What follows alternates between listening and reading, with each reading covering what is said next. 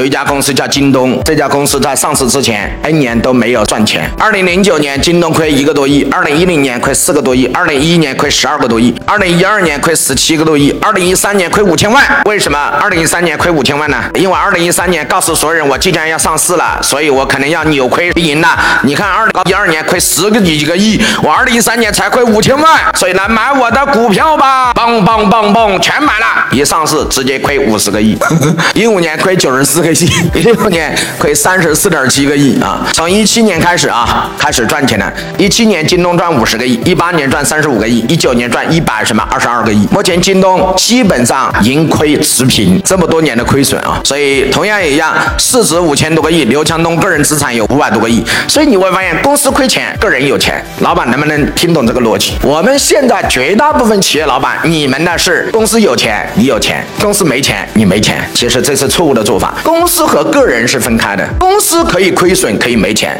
但个人可以合理的有钱，这很正常。而传统的民营企业把个人的命运和公司的命运捆绑在一起，没有做做业务、资产和财产的剥离。老板，这是很恐怖的。公司架构至关重要。老板，你绝对一定要知道，你的公司可以破产，但你可以不破产。